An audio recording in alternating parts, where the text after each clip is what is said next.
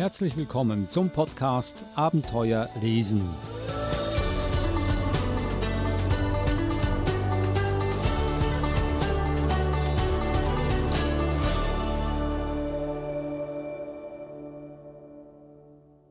Eines Tages fiel Fanti ins Meer. Die Wellen trugen ihn kreuz und quer. Es gab nur noch Wasser, nirgendwo Land bis er ein kleines Inselchen fand. Ganz allein war Fanti dort und konnte nicht mehr fort. Er schrie, trompetete und pfiff. Am Horizont erschien kein Schiff. Er rief und blieb noch lang so stehen. Ein Schiff war nirgendwo zu sehen. Fanti langweilte sich wie nie. Er wollte bloß noch weg, nur wie? Tags darauf tauchte ein Punkt im Wasser auf. Ein Schiff schaukelte herbei. Fanti durfte mit. Gleich war er frei. Hilfe! Das hatte ja gar nicht hingehauen. Fanti musste etwas Neues bauen.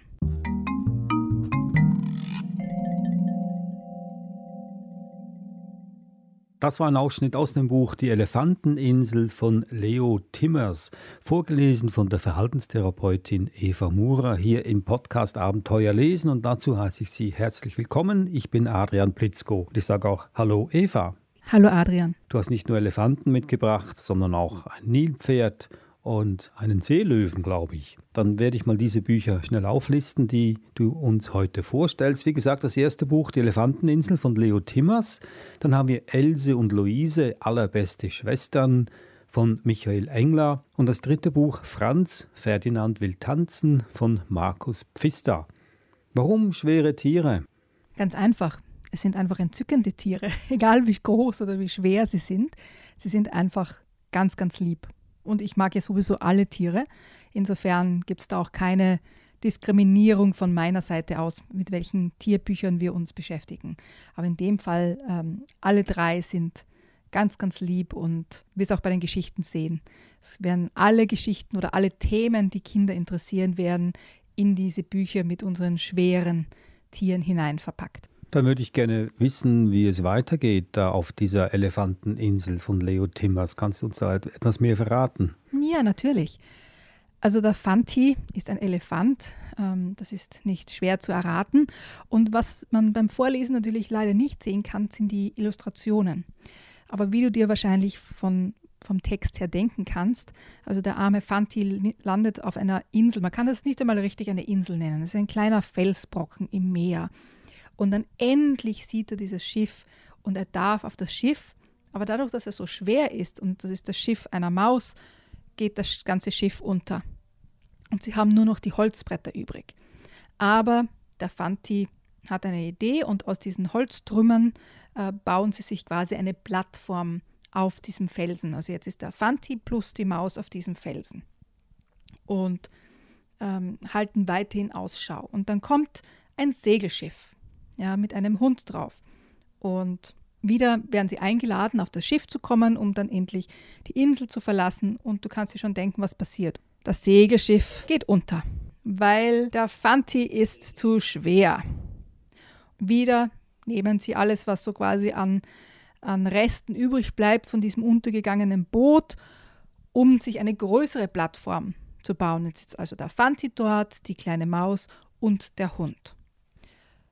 Wieder taucht ein neues Schiff auf, ein Dampfer. Und du kannst dir vorstellen, was passiert?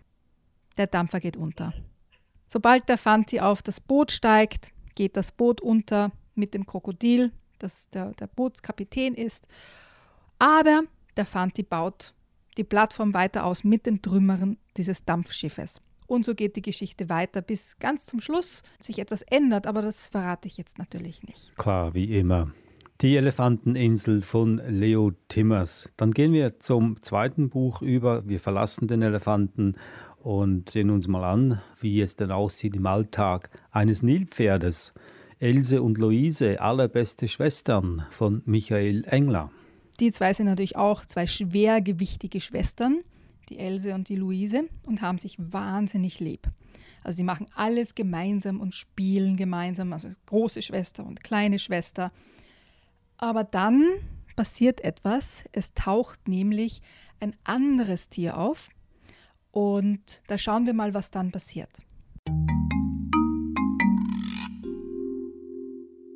Will denn keiner mit mir spielen? ruft sie. Aber Mechthild und Luise können sie nicht hören, denn sie spielen gerade hinter den Affenbrotbäumen. Das macht Else noch wütender. Sie stampft mit ihrem großen und schweren Fuß auf einen Pilz. Der staubt. Sie schmunzelt. Dann entdeckt sie ein ganzes Feld voller Pilze und tritt und stampft immer schneller und immer fester. Denn mit jedem Pilz denkt sie weniger an Luise. Vom Ufer des Flusses rufen die Flamingos, die Kraniche und Schuhschnäbel. Was soll der Lärm? Muss das denn sein? Else ruft zurück. Jawohl, das muss jetzt sein. Krach machen? Hört sie plötzlich hinter sich. Wie schön! Else dreht sich um. Luise und Mechthild stehen hinter ihr. Lächelnd, fröhlich, ausgelassen. Da muss auch Luise fast ein wenig lächeln, aber nur fast. Dürfen wir? fragt Mechthild. Schon bald stampfen und trampeln, tröten und lachen, poltern und klopfen Else, Luise und Mechthild gemeinsam. Vom Ufer des Flusses schimpfen die Flamingos, die Kraniche und Schuhschnäbel. Was soll der Lärm? Muss das denn sein? Ja, das muss sein, rufen die drei lachend zurück. Denn wir haben Spaß.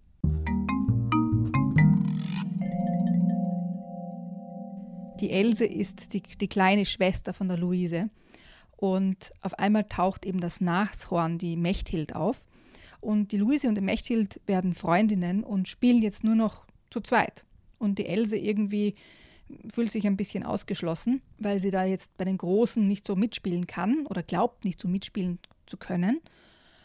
Aber wie du siehst, gibt es auch Lösungen für dieses Problem. Und das ist ja etwas, was Kinder, Geschwisterkinder ja ganz oft erleben. Ja? Also sie haben jemanden zum Spielen, was ja toll ist.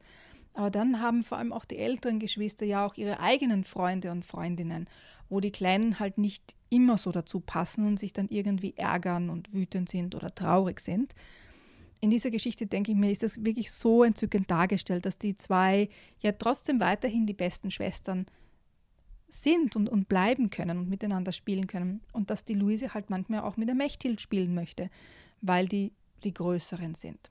Und dann gibt es wieder Gelegenheiten, dass alle drei miteinander spielen können. Also ich denke, eine, ein äh, Grundthema für, für kleine Kinder oder für Geschwisterkinder wird da einfach ganz, ganz toll aufgearbeitet mit der Else, der Luise und der Mechthild. Else und Luise, allerbeste Schwestern von Michael Engler. Dann gehen wir zum äh, dritten und letzten Buch über, also weg von den Nilpferden hin zum Seelöwen. Franz Ferdinand will tanzen von Markus Pfister. Das ist ein, ein sehr interessantes Buch. Also nicht nur, dass es ganz selten Bücher gibt mit Seelöwen als die Hauptdarsteller. Ähm, es ist auch, dass ganz, ganz viele verschiedene Themen in dieses Buch hinein verpackt sind. Also ist einmal das äh, sich quasi trauen und überwinden, was Neues auszuprobieren, das einem eigentlich niemand zutraut und ähm, quasi auch noch nie jemand gemacht hat von, von der eigenen Umgebung und von den eigenen Freunden. Also sich quasi rauszuwagen und was Neues zu probieren, dass äh, niemand glaubt, dass man schaffen kann. Aber auch zum Beispiel das Thema Bullying kommt vor. Ja, also Neid, Bullying und wie kann man das überwinden zum Beispiel. Und dann natürlich auch das Thema Umweltschutz, das vielleicht ähm, wie soll ich sagen, am Ende ein bisschen mit erhobenem Zeigefinger daherkommt.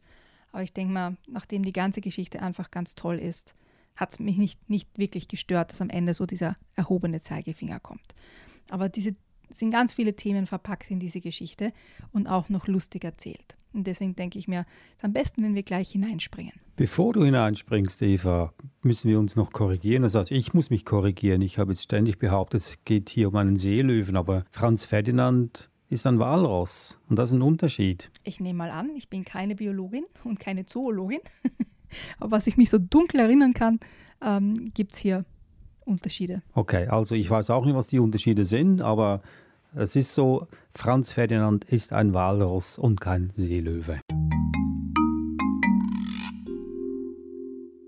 Franz Ferdinand, das Walross, lag auf seinem Felsen. Er war ein richtig dickes, fettes Walross und bereits 42 Jahre alt. Seine beiden Hauer, die Stoßzähne, waren über einen Meter lang. Franz Ferdinand wog stolze 1200 Kilogramm und spürte eine tiefe Abneigung gegen jegliche Bewegung. Dieser Widerwille gegen jede Art von Anstrengung hatte seinen Körper immer massiger werden lassen. Auch sein Name gab zu reden. Man kann ihn ja heute auf keiner Namensbestenliste mehr finden. Doch seine Mutter hatte ihn damals vor 42 Jahren nach bestem Wissen und Gewissen ausgesucht. Des Weiteren war die Tatsache, dass Franz Ferdinand auf seinem eigenen Felsen lag, alles andere als selbstverständlich. Ein Walross muss sich seinen Felsen im Laufe der Jahre buchstäblich erkämpfen. Dazu hatte Franz Ferdinand in seinem langen Leben reichlich Zeit gehabt. Die gewaltigen Stoßzähne hatten ihm dabei viele gute Dienste erwiesen und seinen Gegnern so manche Schramme zugefügt. Am liebsten schaute Franz Ferdinand den ganzen Tag den Flamingos beim Balletttanzen zu. Sie waren in jeder Hinsicht das Gegenteil von ihm. Vielleicht zogen sie ihn deshalb so in den Bann. Nun mag sich manch einer fragen, was Flamingos an der Ostküste Grönlands, dort lebte das Walross nämlich, zu suchen haben. Aber das ist gar nicht so merkwürdig, wenn man bedenkt, dass der Klimawandel Gletscher abschmelzen lässt. Also die Flamingos waren dort und Punkt. Vielleicht war es ihnen in Afrika ganz einfach zu heiß geworden oder auf Sardinien hat es wieder einmal geschneit und sie hatten sich gesagt, bei diesem Sauwetter können wir ja auch gleich nach Grönland fliegen. Auch die Frage, warum die Flamingos in Grönland ausgerechnet Ballett tanzten, ist durchaus berechtigt. Es handelte sich nämlich nicht um eine x-beliebige Flamingo-Ballettgruppe. Nein, es war eine der weltweit angesehensten Flamingo-Ballettschulen unter der Leitung der bereits etwas in die Jahre gekommenen Madame Flamengo. Sie führte die Gruppe mit starkem Flügel und hatte einen ganz neuen Tanzstil geprägt. Das war nicht ganz freiwillig passiert. Wenn die Flamingos nämlich länger als zwei Sekunden an ein und derselben Stelle verharrten, klebten ihre Füße am eisigen Boden fest. Dieser Umstand gab ihrem Ballettstil etwas ganz Eigenes, Einzigartiges. Franz Ferdinand liebte es zu sehen, wie sich diese grazilen Geschöpfe federleicht übers Eis bewegten. Es war seit langem das erste Mal, dass er Bewegung für etwas Faszinierendes, Schönes hielt. Nun hatte er zwar schon ein gewisses Alter erreicht, aber um etwas Neues zu lernen, war man ja bekanntlich nie zu alt. Wow, das möchte ich auch versuchen, dachte Franz Ferdinand. Er studierte die Ballettgruppe und begann heimlich zu üben. Zum Glück lag sein Felsen blickgeschützt, ein bisschen abseits von der Walrosskolonie. Er hätte sich in Grund und Boden geschämt, wenn ihn seine Walrossfreunde beim Balletttanzen gesehen hätten. Anfangs ärgerte er sich über seine eingeschränkte Beweglichkeit, doch er arbeitete mit einzelner Disziplin an seinen Schwächen und machte jeden Tag Fortschritte. Nach drei Wochen harter Arbeit fühlte er sich fit und vorbereitet genug, um sein Vorhaben in die Tat umzusetzen. Franz Ferdinand machte sich auf zu Madame Flamengo und ihrer Ballettgruppe, um sie darum zu bitten, in ihre Schule eintreten zu dürfen. So schleppte er sich über den Felsen, nahm seinen ganzen Mut zusammen und sprach bei Madame Flamengo vor.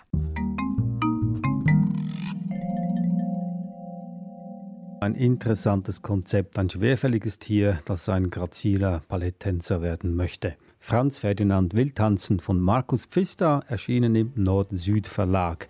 Dann hatten wir davor das Buch Else und Luise, allerbeste Schwestern von Michael Engler im Annette Betz Verlag erschienen und schließlich Die Elefanteninsel von Leo Timmers, erschienen im Arakari Verlag. Und das waren sie auch schon, die schweren Tiere heute im Podcast Abenteuer lesen. Eva Mura, besten Dank dafür und wir hören uns nächste Woche wieder. Bis dann, tschüss. Servus, Adrian.